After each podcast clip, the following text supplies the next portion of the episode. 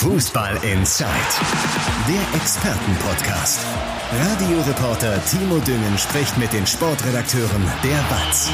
Ja, da sind wir wieder. Hallo und herzlich willkommen zu einer neuen Folge Fußball Inside mit euren Lieblingsflitzpiepen. Denn heute unter anderem dabei unser Schalke-Experte Andi Ernst frisch aus dem Urlaub zurückgekommen. Man sieht die Bräune noch. Ja. die, die nur den Podcast hören, ihr könnt euch das nur vorstellen. Aber das ist ja Urlaub pur, wenn man dich so sieht. Ja, Glück auf. Leider nur ein bisschen kalt hier. Also, Ja gut, heute, naja, heute geht's im Pott. So, so rund 18 Grad haben wir. also richtig. Ja, und dann haben wir unseren RWE-Reporter Justus Seinisch auch am Start. Moin. Justus etwas bleicher. Bei mir, ich, Ich habe nächste Woche erst Urlaub. Ach, die feinen Herrschaften. Ja, mein Urlaub äh, ist schon vorbei, irgendwann nächstes Jahr wieder. Dann stelle ich mich auch kurz vor, ihr kennt das Ganze. Ich bin Timo Düngen, bin Morgenmoderator bei Radio M. Schalippe und auch als Fußballkommentator im Einsatz. Und überraschenderweise sprechen wir heute bei dieser Besetzung der beiden Herren über äh, Schalke und Rot-Weiß Essen. Wir äh, machen das, weil die einen einen neuen Trainer haben, die Schalker, und äh, weil RWE neuen Schwung hat. Das muss man ja so sagen. Wir fangen aber mit denjenigen an, die neuen Trainer haben. Andi, als du ja meintest, Urlaub haben zu müssen, äh, haben wir ja letzte Woche schon drüber gesprochen. Karel Geratz auf Schalke, der neue Mann. Wir haben schon so ein bisschen überlegt, wer kommt da, was erwartet ihn auf Schalke, was können wir auf Schalke von ihm erwarten. Jetzt ist er aber auch schon ein bisschen länger da, also schon erstes Testspiel gehabt, das war sehr erfolgreich, erste Trainingseinheiten. Wie hast du ihn bislang wahrgenommen? Ähm, es ändert sich was. Also das ist so das Erste, was auffällig ist. Nicht nur, äh, was man bei dem Testspiel rein taktisch gesehen hat, sondern auch in der Trainingsgestaltung zum Beispiel. Ne? Ähm, es ist ein ganz anderer Zug drin, wobei ich dem jetzt noch nicht so viel Bedeutung beimessen würde, weil nach jedem Trainerwechsel, den es so gibt, äh, ist erstmal ein neuer Zug drin Ja. und äh, jeder Sollte zumindest so sein. Jeder, jeder versucht sich da zu beweisen, aber was er zum Beispiel ändert, sind so Trainingsformen. Ähm, was auch neu ist, er hat einen eigenen Instagram-Account und hat es quasi selber erklärt, was er da so ändert. Was auffällig war, ähm, wir haben bei zwei Trainingseinheiten zusehen können und es waren sehr, sehr viele Spielformen. Ähm, und er hat das selber so begründet, äh, Siegermentalität kann man sich auch einüben. Ähm, Spielformen, was meine ich damit? Nicht nur ganz äh, elf gegen elf über den ganzen Platz, so wie wir das früher manchmal gemacht haben. Äh, oder, ne, als Vorher vier Runden um Platz rennen, danach Ja. machen wir ein Spiel fertig. Genau. ähm, sondern halt wirklich Spielformen auf große Tore, auf kleine Tore, auf ganz kleinem Spielfeld, äh, mal drei gegen drei, mal vier gegen vier. Das Ganze dann auch wirklich am Ende mit so einem Siegerteam, das äh, wird dann auch natürlich immer gerne fotografiert, in Ja. Spielerkreisen und dann auch bei Instagram geteilt und ja, alle sind dann immer ganz stolz und es gab so eine Spielform, da durften dann auch die Torhüter mal Tore schießen und so, ne? Also ähm, das war schon sehr auffällig, dass nicht nur viel Pfeffer drin war, sondern äh, es sind viele Tore gefallen. Die Spieler haben viel aufs Tor geschossen. Dazu immer wieder eine klare Ansprache von ihm, natürlich auf Englisch. Auch das ist halt neu, ne? Dass du halt nicht äh, auf dem Platz, wenn ein Trainer reinruft, Deutscher, sondern halt die englische Sprache ist jetzt nicht schlimm, weil Englisch kann aus dieser Mannschaft Okay, also wirklich jeder. diese Sprachbarriere ist da überhaupt keine Barriere so wirklich. Also ich würde dem jetzt keine große Bedeutung beimessen. Also ja gut, ehrlich, also ich, ich persönlich auch nicht, weil du hast genug Spieler, die auch dann zum neuen Verein kommen und auch kein Brocken Deutsch können und trotzdem liefern sie dann Leistungen auf dem Platz. Das funktioniert im Fußball, glaube ich Englisch schon. Ne? ist äh, die internationale Sprache, die nur wirklich, äh, also sagen wir so, in den äh, 70ern wäre es vielleicht eine größere Barriere gewesen, wenn du da einen englischsprachigen Trainer reingeholt hättest. Aber heutzutage ist das, glaube ich, äh, keine Schwierigkeit mehr. Zumal du hast ja auch noch zwei deutsche Co-Trainer. Auch das ist so eine Änderung. Äh, Mike Büskens, Matthias Kreuzer, die die beiden Spiele äh, zwischen Thomas Reis und Karel Geratz gemacht haben sind wieder ein bisschen mehr dabei, werden auch am Sonntag in Karlsruhe auf der Bank sitzen.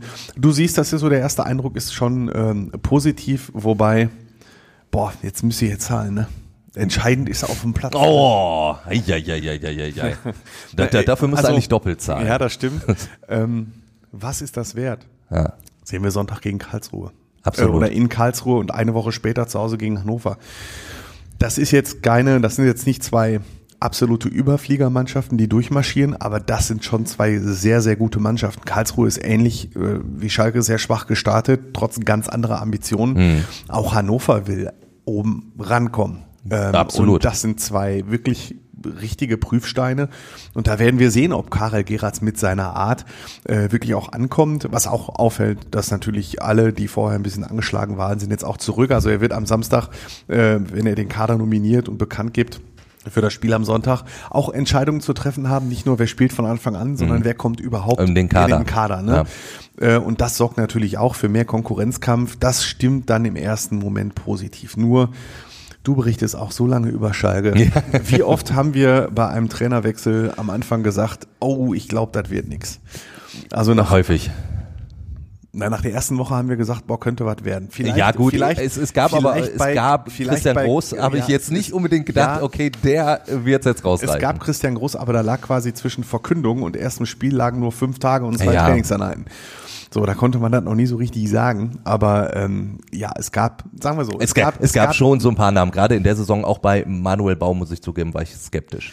Ja, die Saison war aber sowieso ganz ja, speziell. aber du, du hast gefragt, Schalke, du hast ja, gefragt. Ich weiß, aber Schalke hatte, in, seitdem wir beide über Schalke berichten, 20, 22, ja, 23 Cheftrainer äh, und bei 95 Prozent ja. davon haben wir nach einer Woche gesagt, boah, da war Zug drin und äh, da also neue recht. Impulse Absolut. und ähm, ne, vielleicht ändert der dann auch da und da und da was was ist es wert? Ja. Das werden wir dann sehen, ähm, ob er auch, äh, wir wissen, wir haben keine Ahnung, wie dieses äh, sogenannte In-Game-Coaching von ihm ist.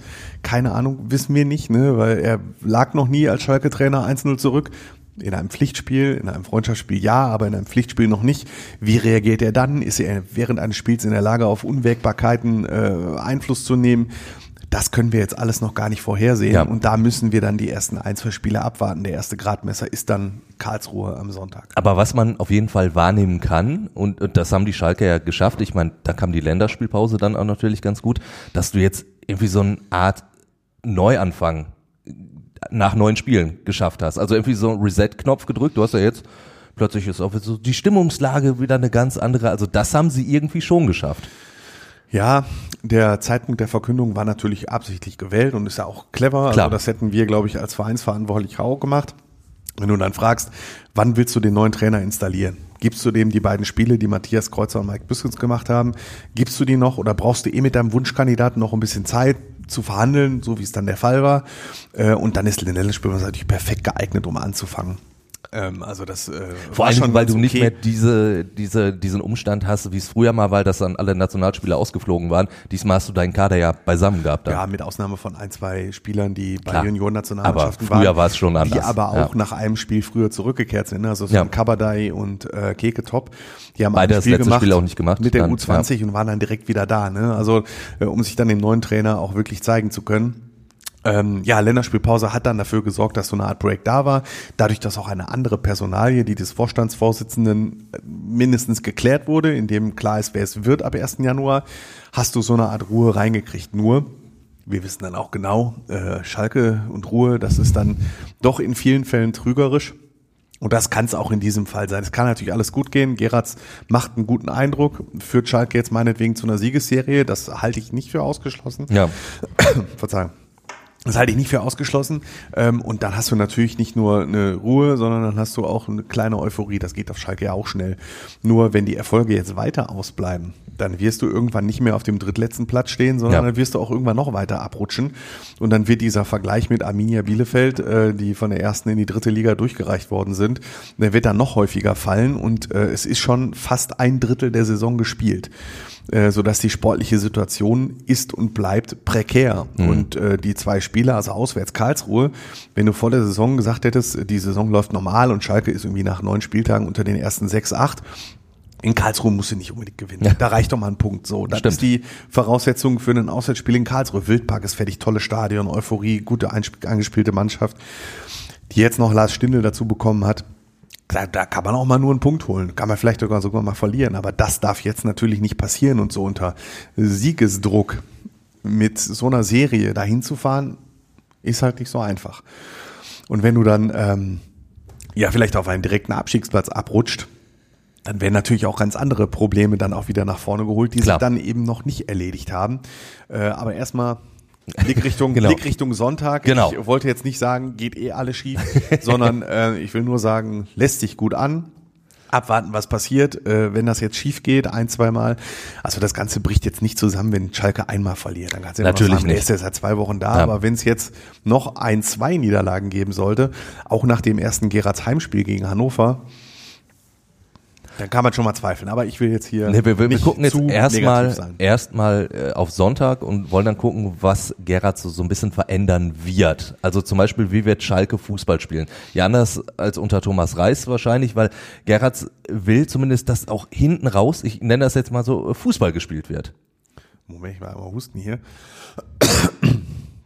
So, ich höre ein Kloß im Hals. Verzeihung an alle, die mich hier, äh, die hier zugucken.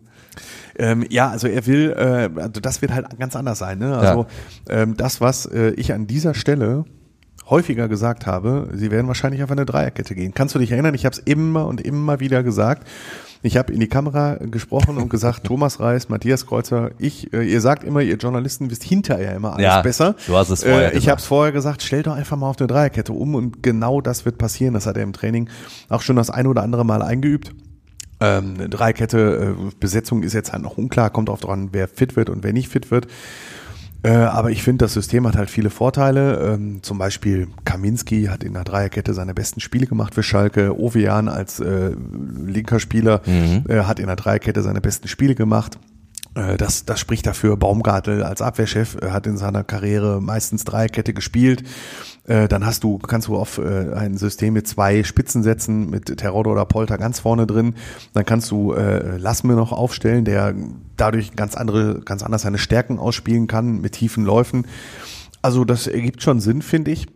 Ähm, Aber du, du gehst auch davon aus, dass Schalke dafür den Kader hat. Also wenn du jetzt, sagen wir Voll. mal, in der Dreierkette drei Innenverteidiger aufstellen würdest, hast du dann Kaminski, Kallas Baumgartel und hättest Cissé da noch in der Hinterhand sozusagen. Ja, das einzige Problem, du hast halt Schwierigkeiten auf der rechten Seite, weil, Da Brunner, weil wir gleich Brunner, kommen, ja. Brunner ist halt angeschlagen und das ist halt echt nicht ganz so einfach. Ja.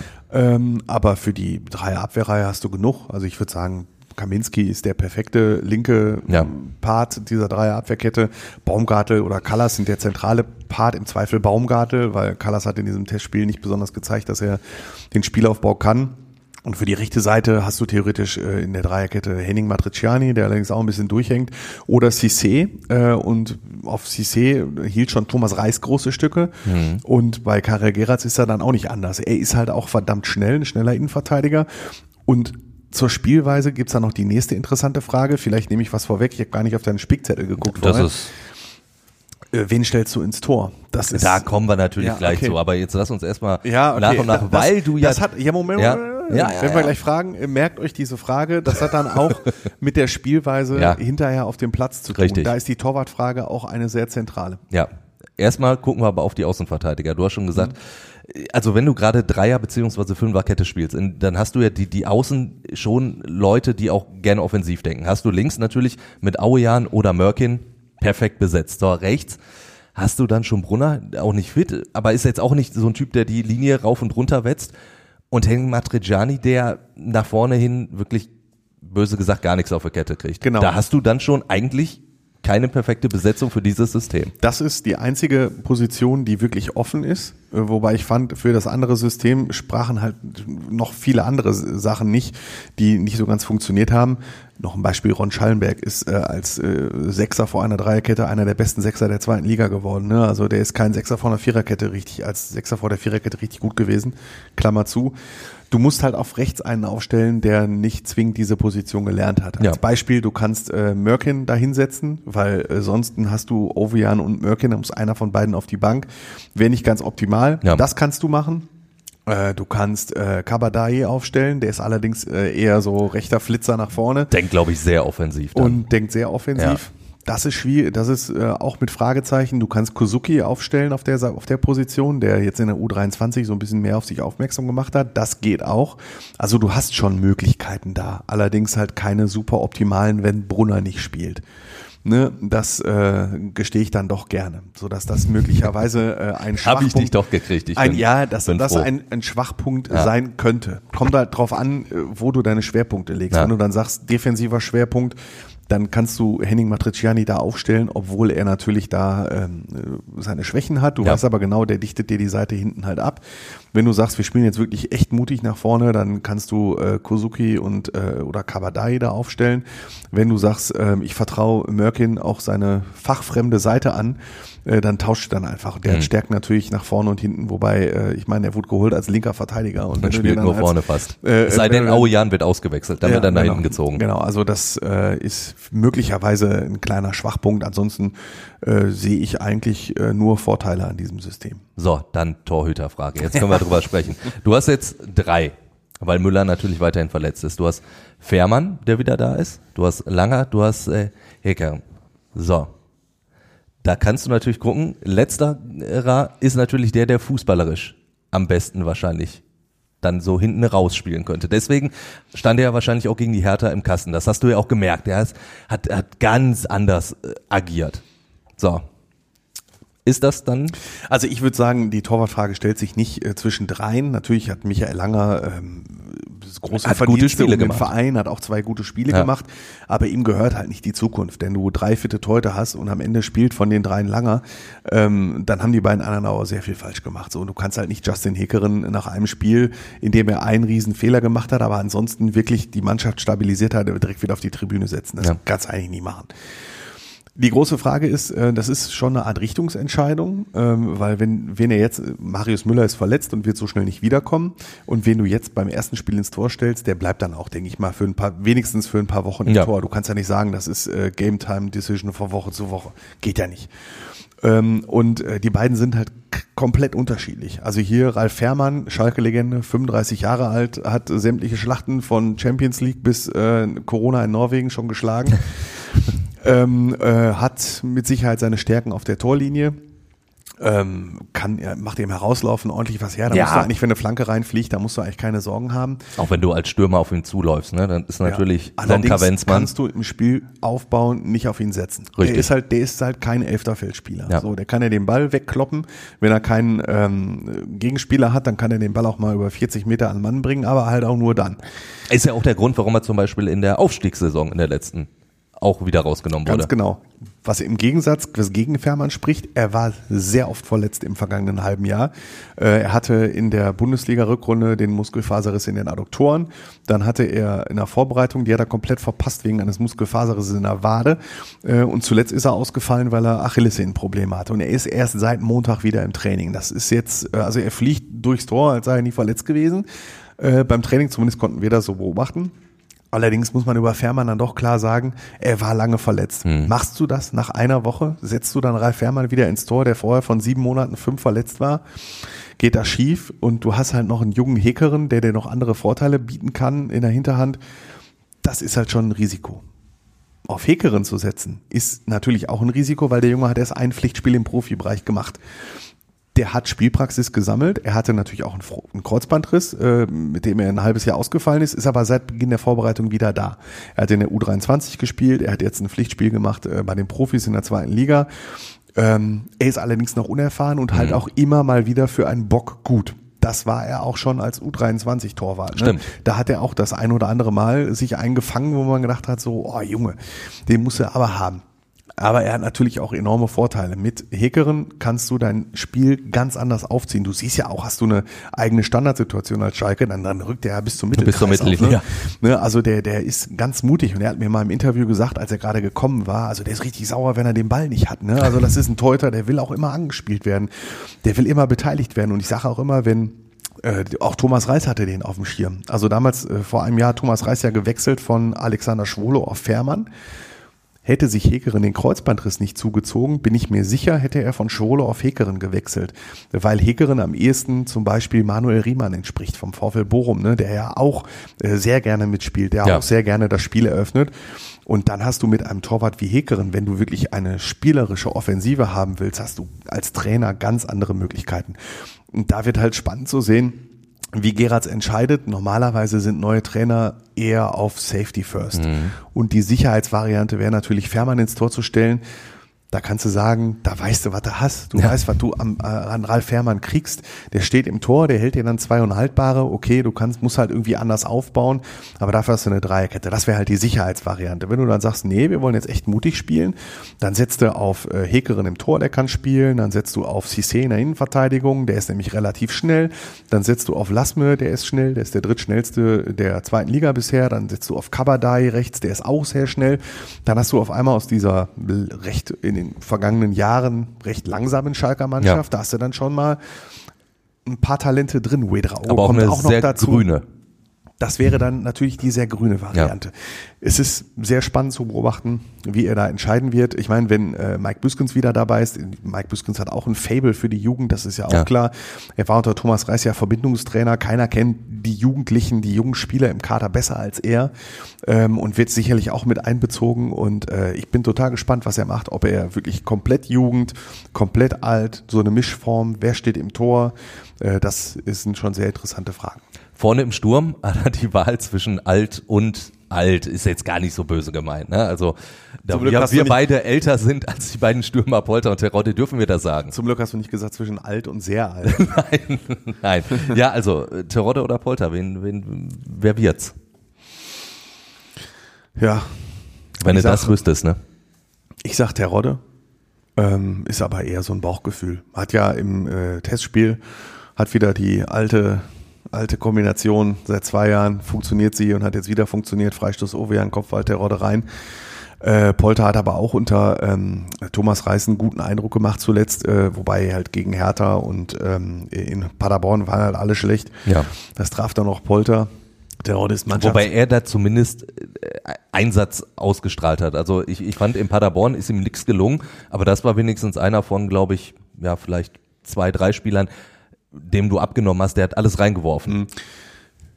Du machst mit keinem was falsch. Also ich habe ja. schon häufig an dieser Stelle gesagt, ich glaube schon, beide sind für eine zweistellige Anzahl an Toren gut. Daran halte ich fest. Ja. Äh, das werden sie, denke ich mal, auch schaffen. Und wen du jetzt aufstellst, natürlich äh, machst du dir damit äh, zwangsläufig ein Fass auf, so sehr beide sagen, Teamplayer zu sein ja. äh, und auch von der Bank zu pushen. Und äh, ne, aber natürlich ist, wenn du Polter oder Terodde bist und sitzt auf der Bank, dann hast du natürlich irgendwann eine Krawatte und da wird dann interessant sein zu beobachten, ob sie das äh, dann auch wirklich äh, unterdrücken können und den jeweils anderen dann auch unterstützen und dann auch, wenn sie in der 75. Minute für den anderen eingewechselt werden, egal wie es steht, äh, ob das dann auch funktioniert. Aber da habe ich jetzt keine Zweifel. Also aber trotzdem, Polter und Terodde sind absolute Top-Profis. Ja. Äh, das ist aber trotzdem in der Kombination, du hast dann einen, der natürlich nicht damit zufrieden wäre, wenn er auf der Bank sitzt. Also dafür sind sie Sportler genug. Und du hättest eventuell einen Ralf Fährmann, den du halt nicht spielen lässt. Und dann hast du schon eventuell direkt als, es gibt als ja, wenn du, wenn du mit einem, zum Start des neuen Trainers wenn du mit so ein bisschen. Wenn du mit einem Zehner spielst, hast du ja wieder die Frage, jung gegen alt. Ne? Drexler ist fit, Wedraugo ist fit. Was machst ja. du? Ne, auf der einen Seite kannst du sagen, Wedraugo ist, äh, da, an dem ist so ziemlich jeder Topverein äh, der Welt interessiert. Ähm, und kannst du als Tabellen 16. der zweiten Liga erlauben, dir dieses, dieses Top-Talent einfach auf die Bank zu setzen und wie gegen Hertha erst fünf Minuten vor Schluss einzuwechseln. Auf der anderen Seite, Drexler ist äh, ein absolut anerkannter Führungsspieler dieser Mannschaft. Ne? Es ist auch so eine Richtungsentscheidung. Setzt du auf Wedraogo, stell dir mal vor, dann sitzen nebeneinander auf der Bank Fährmann, Terodde und Drexler. Ja. So, ne? Das sind äh, drei der fünf Führungsspieler dieser Mannschaft. Ja. Ne? Wäre halt auch interessant äh, zu sehen. Also es ist immer spannend, wenn ein neuer Trainer kommt. Absolut. Äh, weil man im Training natürlich beobachten kann, was so passiert in ja. der Mannschaft. Aber bei der ersten Aufstellung, im ersten Spiel, kann man erst so richtig sehen, wie reagiert wer, was ist wirklich seine Philosophie und so. Das, äh, ich bin sehr gespannt auf Karlsruhe. Was erwartest du da für ein Spiel? Also jetzt mal so, so ganz grundsätzlich. Ich erwarte eigentlich echt ein schönes Spiel. Also ich bin äh, im Wildpark eigentlich auch total gerne. Vor zwei Jahren war noch äh, das Stadion halb im ja. Bau. Das ist jetzt offenbar fertig. Und vor zwei Jahren habe ich schon gesagt, irgendwie, das wird ein richtiges Brett, wenn das Ding mal fertig ist. Mhm. Ich freue mich halt auch drauf. Ne? Dann hast du Lars Stindl, den ich eigentlich immer sehr gern hab spielen sehen und der nicht einfach nur seine Karriere da ausklingen lässt. Haben eigentlich eine ganz gute Mannschaft. Äh, wundert mich ein bisschen, dass die auch so schlecht gestartet sind. Und ähm, ja, wenn Karel Geratz das umsetzt, was er so ankündigt, dann können wir halt auch ein äh, sportlich attraktives Schalke erwarten. Keins, das äh, dem Tabellenstand angemessen erstmal auf Sicherheit zuerst bedacht ist, sondern das auch wirklich versucht, äh, Akzente nach vorn zu setzen. Das alles zusammen wird, glaube ich, ein ganz nettes Spiel ausmachen. Was, äh, und das wäre dann die letzte Frage, welches Ziel muss Schalke denn für sich jetzt so in den nächsten Wochen ausgeben? Ist es erstmal dieses, erstmal da unten rauskommen und dann gucken wir mal, oder musst du als, als Schalke, zumindest auch um das Umfeld wieder mitzunehmen, nochmal ein bisschen offensiver sagen, so eigentlich wollen wir ja rauf. Ah, natürlich jetzt in also der jetzigen Situation mal, auch irgendwie naiv und also utopisch wirkt. Ich, ich spüre dir, was wir hören werden von allen. Ne? Ja. Wir werden von Spiel zu Spiel denken. Das ist das, was wir hören.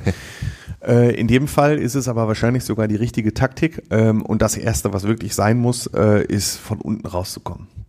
Also du kannst jetzt nicht, nachdem du so viele äh, Spiele verloren hast und nachdem so viel schiefgegangen ist in den ersten Wochen, kannst du jetzt nicht sagen, übrigens äh, ist der Trainer gewechselt ja, und äh, wir werden immer noch, wollen immer noch unter die ersten drei kommen. Das kannst du denken und das äh, denken auch einige noch. Und die Spieler haben jetzt auch noch im Kopf irgendwie, sie haben den Aufstieg noch nicht dran gegeben. Wir haben mal mit Kenan Karaman gesprochen vor dem Hertha-Spiel, in dem er vom Platz geflogen ist. Da sagte er, oh, den Aufstieg hat er jetzt immer noch im Hinterkopf, ne? Und ähm, Natürlich darfst du nicht immer auf den Punkteabstand äh, gucken, den du da hast, aber ähm, der ist jetzt ja auch noch nicht so, dass du das nicht aufholen könntest in 25 Spielen. Aber genau diesen Punkteabstand, darauf darf Schalke aktuell nicht gucken. Ne? Du musst genau gucken, erst Karlsruhe, dann zu Hause gegen Hannover, dann hast du irgendwann Heimspiele gegen Osnabrück, gegen Elversberg. Das sind halt so Sachen, so, so Dinge, da musst du konstant drei Punkte, drei Punkte, drei Punkte, drei Punkte und irgendwann, wenn du dann rechtzeitig im oberen Tabellen, in der oberen Tabellenhälfte angekommen bist, dann kannst du es immer noch anders formulieren. Wenn du erst am 31. Spieltag auf dem neunten Platz angekommen bist, dann kannst du natürlich sagen, äh, kannst du natürlich nie sagen, wir wollen noch unter die ersten ja, drei. Ne? Ja, aber das ist so erstmal das Ziel von Spiel zu Spiel denken, unten rauskommen, obere Tabellenhälfte, das sind so, sollten so die Ziele bis zum Winter sein. Dann gucken wir mal, wo die Reise hingeht, genauso wie äh, bei Rot-Weiß Essen. Das ist auch noch nicht so ganz absehbar. Aber immerhin hat äh, RWE, muss ich sagen, gerade noch so die Kurve gekriegt. Ne? Also nach wirklich zwei üblen Klatschen, die es gab, äh, kurz hintereinander. Dann gab es den Rausschmiss von Kapitän Felix Bastians und dann gab es aber diesen Sieg in Dortmund. Ist damit die Kuh jetzt erstmal wieder so ein bisschen vom Eis? Auf jeden Fall. Also zu dieser Auflistung gehört ja auch noch das äh, der 3 zu 1 gegen Dresden ein paar Tage vorher, also innerhalb von Klar, sechs ja, ja, Tagen haben sie erst den, den, Tabellenführer nach Hause geschickt mit, einem, nicht, äh, mit einem wirklich guten kämpferischen ja. äh, Spiel und haben sie den klassisch niedergerungen, um es mal so zu formulieren. Dann halt äh, die Pleiten in Unterhaching und gegen Ferl dann der Rauschmiss und dann dieses Spiel in Dortmund. Also es war wirklich äh, ereignisreiche Tage jetzt hinter RWE. Also mal durchatmen. Die Kuh ist auf jeden Fall vom Eis, um das Bild aufzunehmen. Nach den beiden Pleiten und dem Rauschmiss, das war ein total wegweisendes Spiel in Dortmund. Ja. Keiner wusste, wie die Mannschaft so reagiert, wie wird sie sich präsentieren. Und ähm, war im großen Stadion, über 10.000 Essener dabei und ähm, ja, es, ich, ich hatte so vorher so ein bisschen die Befürchtung, nach den Klatschen gerade gegen Fair sind auch, gab es viele Pfiffe, großes Gemurre, ein paar sind vor, vor dem Abpfiff auch gegangen. So, und wenn du dann 0-1 zurückliegst im großen Stadion, kannst du auch mal sehr schnell sehr äh, leise werden ja. und sehr gespenstisch, aber das Gegenteil war der Fall.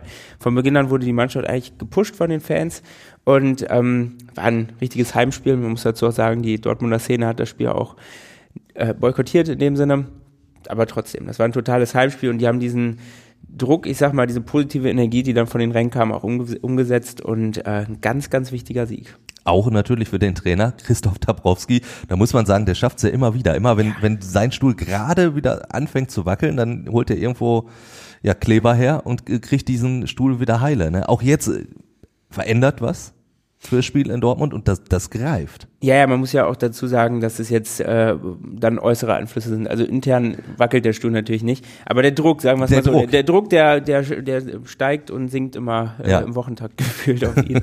Ähm, ja, total. Dieses Spiel in Dortmund, gerade auch die Thematik mit Bastian, so sprechen wir bestimmt gleich nochmal drüber. Gleich so klar. Waren natürlich alle Augen auch auf ihn gerichtet. Wie stellt er die Defensive auf? Ähm, Felix Götze, der Innenverteidiger, der es super gemacht hatte, war verletzt. Dafür spielte dann ähm, Mustafa Kuruma, der hat dann noch ein Tor geschossen, also hat sich ausgezahlt.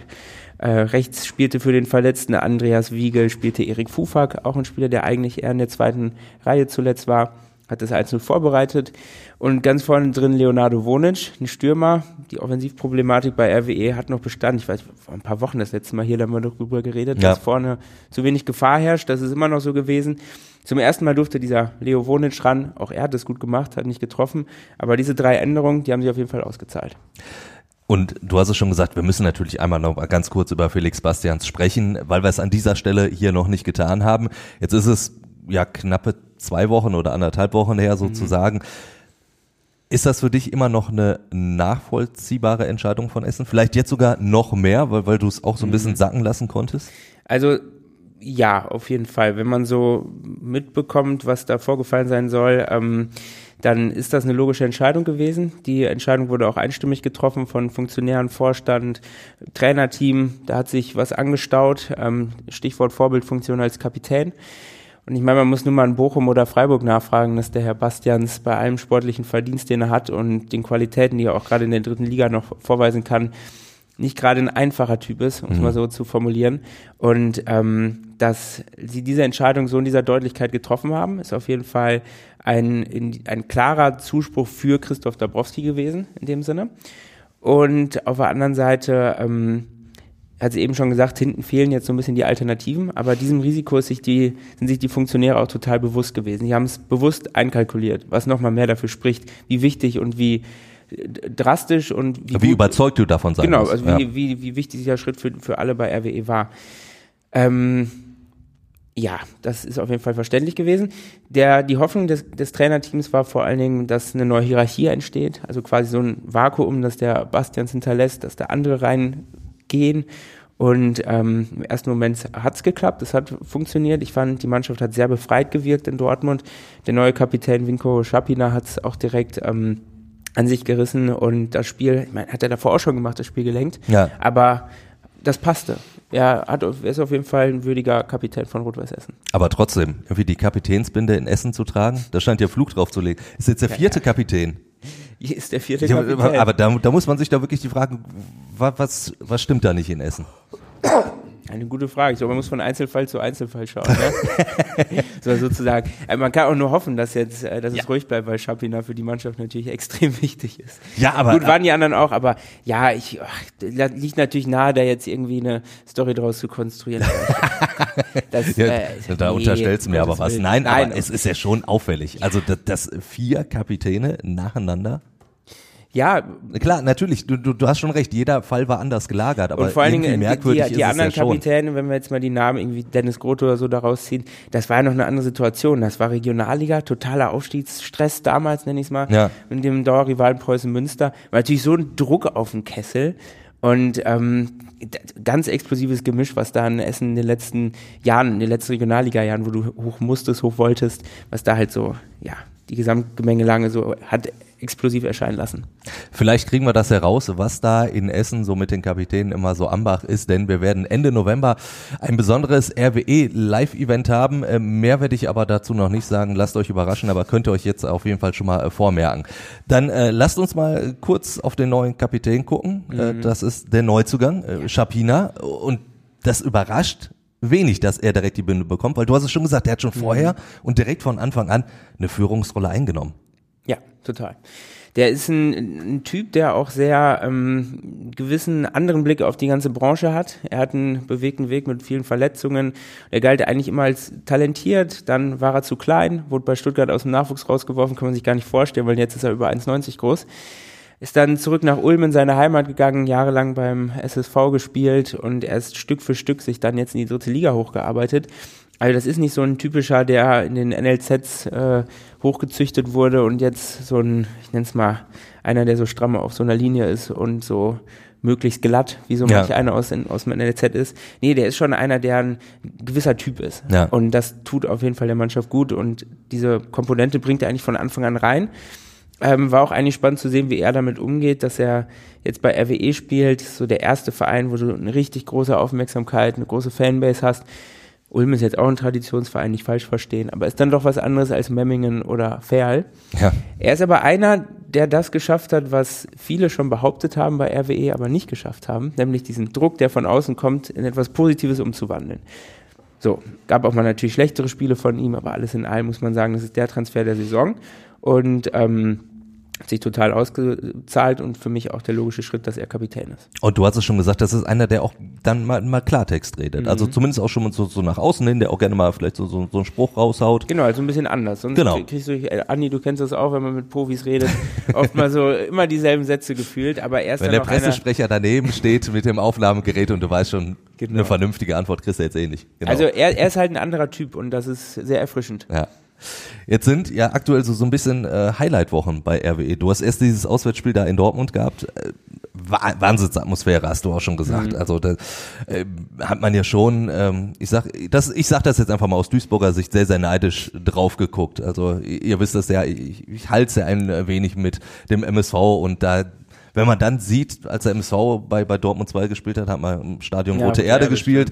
ja. ja. unter der Woche, aber trotzdem, das war natürlich ja. nochmal eine ganz andere Atmosphäre. Dann jetzt am Wochenende Saarbrücken ist ja auch cool, weil äh, also Saarbrücken bringt ja auch den ein oder anderen mit. Ja, also, wobei Sonntag 16.30 ja, blöde Anstoß. Ja, natürlich. Da, da könnten wir jetzt eine komplette Folge draus machen, um mhm. über die Anstoßzeiten der dritten Liga zu sprechen.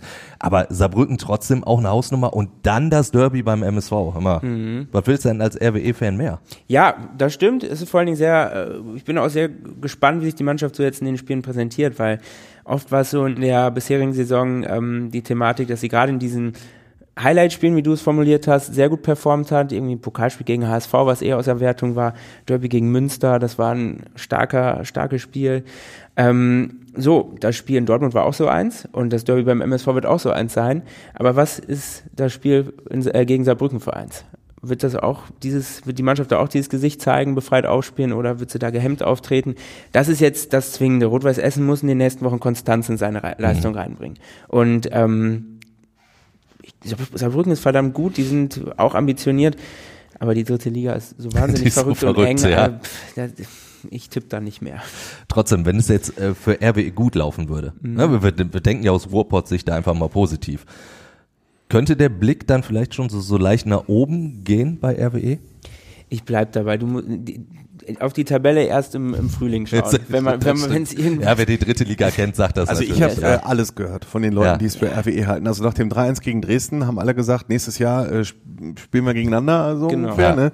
Nächstes Jahr haben wir RWE gegen Schalke, nach dem 0 zu 4 gegen, äh, 0 zu 4 war es in Ferl, ne? Äh, 0-5 sogar. 0-5, ja. ja, äh, das habe ich noch ein Tor unterschlagen. nach dem 0 zu 5 äh, in Werl war Christoph Dabrowski schon wieder auf dem Mond. Eben. Also das ging bei RWE relativ schnell, weil ich sagen muss, das Spiel gegen Dresden wird mir ein bisschen zu überbewertet. Also, die hatten äh, total Glück, Dresden, Dresden war voll, Also normalerweise fliegt Schapina, glaube ich, vom Platz. Ja. Äh, also Bastian war, steht auch im Abseits bei seinem Tor. Genau, Bastian steht im Abseits und Schapina fliegt vom Platz, also dann gewinnt RWE dieses Spiel niemals. Also Trotzdem, da hat die Mannschaft genau das gezeigt, was sie dann die nächsten zwei Spiele nicht gezeigt hat, nämlich Einsatz. Völlig klar. Und dann wirst du auch mal belohnt in der dritten Liga. Wo, da entscheiden halt so viele Kleinigkeiten. Das ist nochmal anders als vielleicht zweiten Liga oder gerade in der Bundesliga, wo du wirklich einen großen Qualitätsunterschied zwischen den Mannschaften hast. Dritte Liga ist so verdammt eng. Genau, ja. natürlich will ich schwierig. jetzt, ich will das jetzt nicht schlecht reden. Also wenn RWE es irgendwie schaffen sollte, mal irgendwann fünf Spiele hintereinander zu gewinnen, dann gerätst du halt in eine Euphorie, die in einer Liga, in der Kleinigkeiten entscheiden, eine ja. Kleinigkeit sein kann, die es äh, für deine, also du weißt es ja selber als, als Schalke 04, was es ausmachen kann, wenn auf einmal 25.000 Leute, bei RWE, bei RWE dann vielleicht ein paar weniger, einfach mal auswärts mitfahren, ne? Das ist schon was anderes. Ja. Aber nochmal konstant, wann war RWE konstant eben, äh, außerhalb, na, seit, seit dem Wiederaufstieg? Ja, also deshalb einfach von, von Spiel ja zu Spiel so schauen, um die Floskel richtig. wieder aufzugreifen. Nein, äh, wenn, wenn die im April noch vier Punkte Rückstand nach oben haben, kannst du mir die Frage nochmal stellen. Aber jetzt erstmal Punkten auf sich schauen. Dann gucken wir äh, Pass auf, äh, kurzer Spoiler, er wird sie trotzdem jedes Mal wieder. ja.